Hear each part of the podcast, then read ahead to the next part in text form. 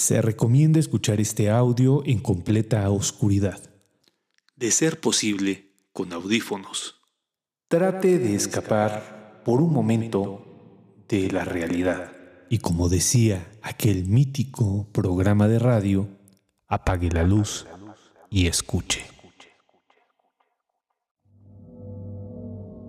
Hola, soy súper fan de tu, de tu podcast y mi motivo, no me había animado a mandar un audio, pero creo que es importante aportar a la investigación y pues me da mucho gusto que, que creas, que estés creando contenido como el que haces. Y pues aquí va la historia. Cuando yo era pequeña, veía a una señora donde vivíamos. Y donde vivía yo de pequeña, antes era una zona cafetalera, había muchas leyendas del dueño de, la, de las fincas, este, mujeres que fueron atentadas por, pues, por diferentes terratenientes.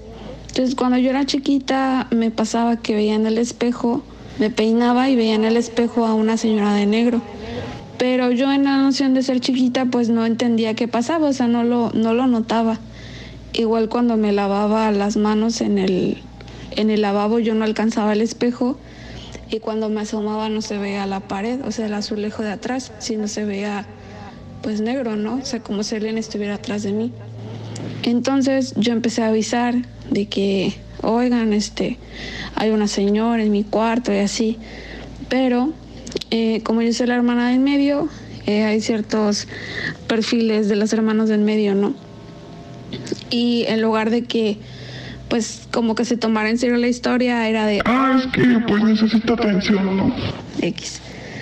Y ya pasó el tiempo y yo seguí insistiendo de que, de que había una señora, había una señora y nos fuimos de vacaciones con mi familia y había un velador o sea, mi papá le encargó la casa a un velador y le dijo que por favor, este, lo que estábamos fuera, eh, porque había pocas casas, de que era un, era un nuevo residencial. Y ya este, nos fuimos, regresamos y mi papá este, se acercó al velador y le dijo este, que cómo le había ido con la casa, que, que si alguna novedad y así, ¿no? Y el velador le dijo, no, este, todo bien, o sea, todo bien con la casa, la muchacha la cuidó bien. Y mi papá se quedó así de... ¿La muchacha? Y dijo... Sí, este... Cada vez que me asomaba por la ventana, había una muchacha alta, de cabello chino, vestida de negro, que andaba por la, por la casa. Y pues el velador no, no sabía mi historia de, de pequeña y mi papá pues se espantó mucho de que, ah, no, pues pues mi hija tiene razón, ¿no? Y a partir de eso la empezamos a ver como más y más y más y pues sí estuvo un poco escalofriante hasta que la dejamos de ver. De hecho, entre mi familia le decíamos Carla, de que ya siempre estaba ahí, ¿no? Pero sí, ah, no sé si por la energía de, o bueno, por, por el área, no sé si decirlo energía, si es el término indicado Em, también en esa zona nos tocó escuchar, no sé si por, no sé si sea la llorona, porque escuché el relato de la señora de Centroamérica que escuchó a uno que se escuchaba como vaca, sino que ah, yo me acuerdo que estaba en, pues en mi cuarto, de, también de pequeña, y en eso se escucharon los perros así de a lo lejos de, de que estaban como muy enojados y de la nada se, escuchó que ladraron y en eso de que empezaron a llorar y se me hizo muy raro y así el super silencio en toda en toda la zona y se escuchó y yo cuando escuché eso dije, no manches. Y me tapé, o sea, me tapé la cara y dije, ¿qué hago? ¿Qué hago? ¿Qué hago? Y pues como que te ¿Te acuerdas de las historias que te dicen tus compañeros o tus amigos de que no, si le escuchas lejos es porque está cerca y así, ¿no? Y pues yo qué hago, ¿no? Y dije, no, pues, o sea, se debe de quitar. Y otra vez...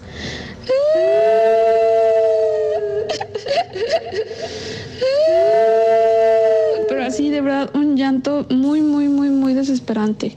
Muy, muy desesperante. Y pues me puse a rezar. O sea, me puse a rezar, a llorar. Hasta que yo creo que me quedé dormida. Pero sí, este, pues es un recuerdo que, que tengo mucho porque al otro día que estaba comiendo con mi familia, mi papá hizo la pregunta de... ¿Alguien escuchó algo ayer en la noche? Y lo volteé a ver. Y le dije, yo, pero tú qué escuchaste. Y me dijo, como que alguien lloraba. Ah, su bestia. Y se me hizo así, me espanté horrible, se me hizo un hoyo en el estómago porque se me hizo muy impresionante. Porque no nada más fui yo. Y igual con lo de la señorita que se aparecía en donde vivía, pues no nada más lo vi yo, o sea, también lo vio alguien externo a, a donde vivía. Y pues esa es la historia. Eh, espero estés muy bien y que tengas bonita tarde. Hasta luego.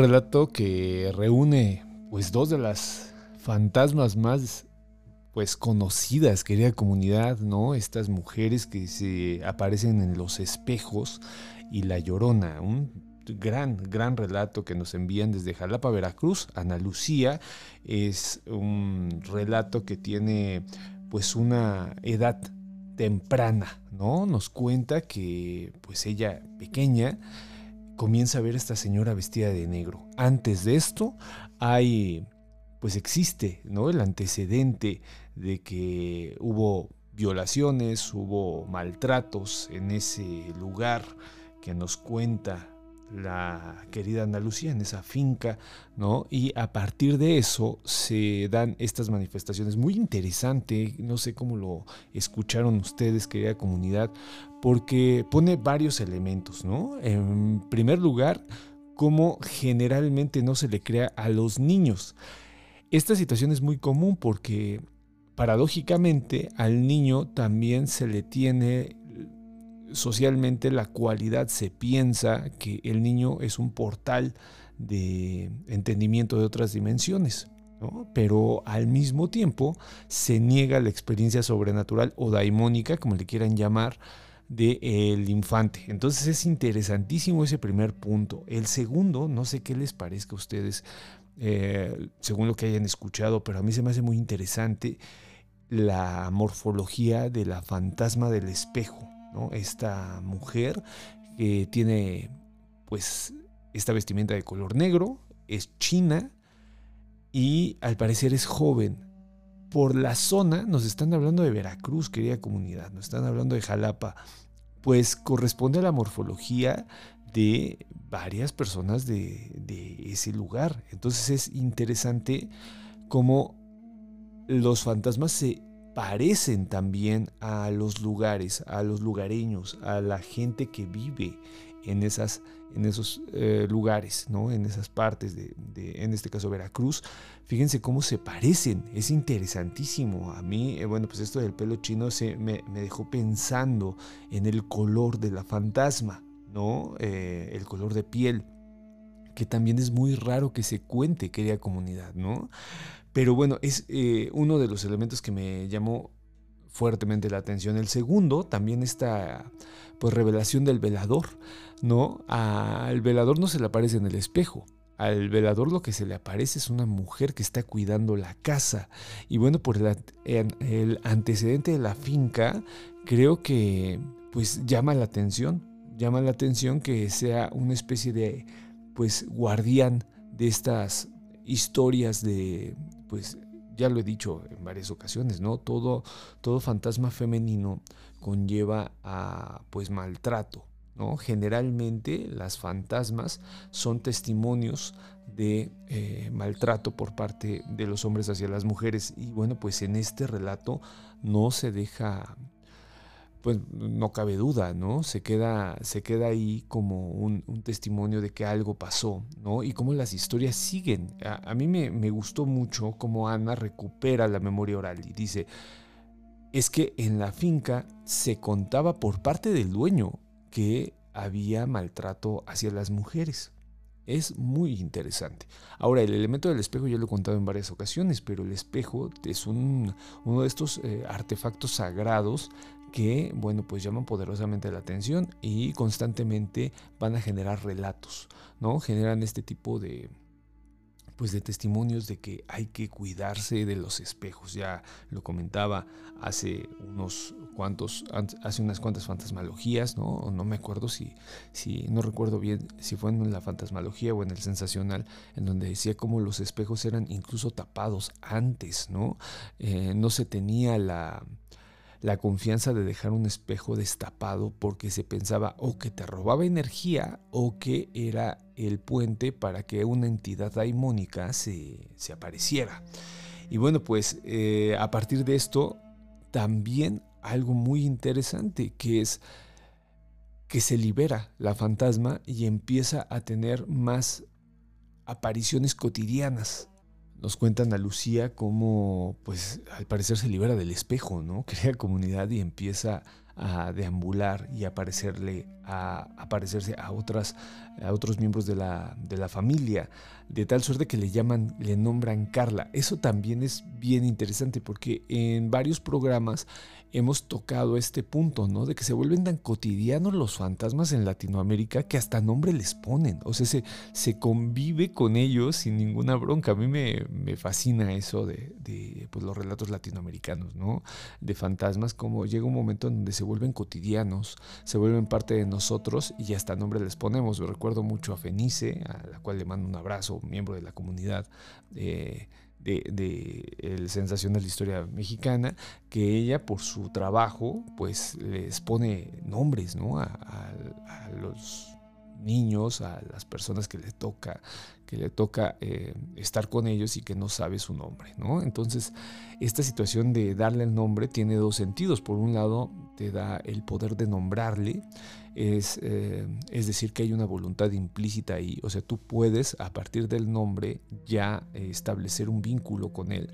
Y por otro lado, esta situación de que el nombre también lo, lo aferra al espacio. ¿no? También se tiene esa creencia. Entonces es sumamente importante, ¿no? Esto del nombre, de nombrar a la aparición o al aparecido en este caso, es eh, bien interesante. Ahora, a mí me queda la duda, no sé ustedes, querida comunidad, a mí me queda la duda de por qué se deja de aparecer.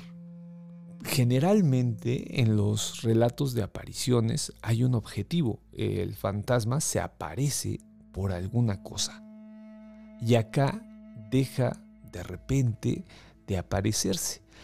Esto eh, me deja la historia inconclusa, querida comunidad, porque yo creo que en algún momento va a pedir algo así lo dicta la tradición. O sea, en los relatos de aparecidos, los aparecidos piden. Eh, recordemos que en el caso de ánimas del purgatorio son misas, en el caso de fantasmas o de personas que están em, atrapadas en un espacio, piden que se desentierre lo que las tiene atadas, pueden ser tesoros, pueden ser algún, algún artefacto que no los deja salir, eh, incluso hasta su mismo cuerpo, su misma usamenta. Recordemos que el primer relato de fantasmas griego que tenemos, es el de Atenodoro de Tarso, pues lo que pedía el fantasma era que sacaran sus restos de la casa. Entonces, eh, aquí nos deja inconcluso el relato. Para mí, siguiendo las tradiciones y lo que sé, pues para mí que falta una segunda parte, fíjense. Y no es por espantar a la querida Ana Lucía, pero creo que todavía queda inconclusa la historia. Por otro lado, también me gustó la historia que cuenta de La Llorona, ¿no? En primer momento, creo que el espacio en donde está, que es Veracruz, Veracruz, todo es mágico, ¿no? Entonces, pues es posible un montón de cosas. Yo recuerdo muchas variables de La Llorona y la una de las más sanguinarias que he escuchado es, la veracruzana, ¿no? En donde hay incluso desmembramiento, ¿no? De los niños, eh, de los hijos de la Llorona. O sea, hay varias versiones, querida comunidad, no hay solamente una versión de la Llorona. Y la que me tocó escuchar en Veracruz implicaba eso, ¿no? Implicaba brujas, Eh, la Llorona en esa versión era una especie como de bruja y el desmembramiento de sus hijos. Entonces, eh, pues todo Veracruz es mágico y que escuchara a la Llorona también en este umbral de edad que no nos dice la querida Ana Lucía, eh, pero yo supongo que es una edad muy temprana, la primera infancia, yo creo, de la que nos está hablando. imagínense el impacto que tiene escuchar este tipo de, pues, de, sonidos que, nos recrea la, querida Ana de una manera. Es, de estas personas que cuentan las historias muy padre, ¿no? Eh, nos la recrea de una manera muy chida. Y bueno, pues eh, recupera el viejo dicho de si la escuchas lejos está cerca, ¿no? Que eso rompe el espacio temporal. Eso no se dice de manera inocente, sino lo que está diciendo es que esto es sobrenatural, nos está advirtiendo. Eh, al ser sobrenatural, si se oye lejos, está cerca. ¿no? Eh, es, algo formidable que perdura junto con esta idea del agua, eh, esta idea de la lejanía, cercanía de la llorona, eh, perdura. Y también lo de los perros. cuando, cuando los perros avisan que viene la llorona también es un elemento muy común en, las historias. No en las leyendas, querida comunidad, en las leyendas se omiten este tipo de cosas, de rituales cotidianos, pero en las que son ya tradiciones vivas, como la de la querida Ana Lucía, vamos a encontrar que sí se recupera el ambiente. ¿No? Es un lugar alejado. Recordemos que en un momento nos dice Ana Lucía que este espacio en donde estaba ella habitando, pues era muy nuevo, no había gente, estaba alejado de cierta manera. Eh, y bueno, pues esto genera el, ambiente idóneo para que ocurran estas cosas, ¿no? Eh, bueno, lo de los perritos a mí me gustó muchísimo y esta fórmula de si está lejos, está cerca, es una fórmula sobrenatural muy, muy eh, persistente en los relatos eh, vivos, porque recordemos que las leyendas de cierta manera mueren, ¿saben? Cuando uno escribe la leyenda, mm, eh, atrapa el, relato y no lo deja respirar, ¿no? Las tradiciones orales tienen que respirar. Y bueno, pues al pasarlas a la tinta, pues se quedan atrapadas. Es como una especie de fotografía.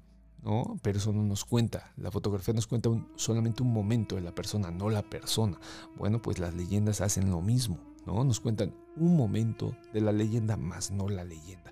Por eso es tan importante, querida comunidad, seguir contándolas. Esto es vital.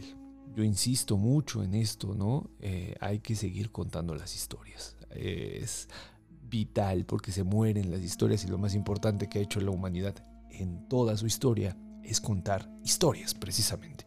Y bueno, pues yo les invito a que me manden sus historias eh, por audio audio de WhatsApp al 55 74 67 36 43. Acá, bueno, pues yo me comprometo, me tardo un poco, querida comunidad, porque son un montón de relatos los que llegan, pero tengo el compromiso de hacer lo posible para que todos los relatos sean comentados. Aquí no hay eh, selección de relatos, simple y sencillamente los Así que los tomo al azar y a partir de eso los analizo porque yo agradezco a todos ustedes que tengan esta, pues sí, esta confianza conmigo y con mi trabajo de contarme sus historias, que para mí son muy valiosas. Hombre, pues les agradezco muchísimo. Estamos en contacto el próximo domingo a las 10 de la noche. Vamos a seguir con, nuestra, con nuestro especial de animales sagrados. Van a tocar ahora las aves. Es bien interesante también entender el papel de las aves en el mundo sobrenatural y bueno, pues va a estar padrísimo. Eh, si se ponen a pensar, estamos llenos de aves sobrenaturales, tecolotes, cuervos, palomas. Bueno, hay una serie de animales bien interesantes. El chanate aquí en, México es muy importante. Hay hasta una canción ¿no? Eh, que lo nombra como el portador de la voz de la muerte. ¿no? Entonces, bueno, pues vamos a, meterle ahí a estos relatos y bueno, pues los espero este domingo a las 10 de la, de la noche. Recuerden que también tenemos un canal de YouTube, es Sensacional de Historia Mexicana y bueno, pues la gente que ha llegado, pues no tienen idea de cuánto les agradezco. De un de repente, gracias a las morras, eh, a las morras malditas, pues llegó un, buen de banda. Y esto pues ha hecho que el canal tenga un, nuevo aire, nueva vida, nuevas... Eh, pues nuevas historias y eso está bien, bien chido, ¿no? Porque la comunidad acoge a las personas que llegan y créanme que se la pasan de lujo. Yo recomiendo ampliamente el grupo de Telegram porque es una fiesta. Cada que entra uno a ese grupo, eh, una sonrisa, ¿no? Por lo menos saca. Bueno, pues yo soy Chuy Campos, los, eh, me pueden buscar en Twitter como arroba Chuy-Campos, les digo, ahí está todo todo el trabajo en Facebook, en Twitter, en YouTube. Y bueno, pues les agradezco, nos estamos escuchando el próximo domingo y hasta el próximo viernes con otra fantasmalogía. Muchísimas gracias.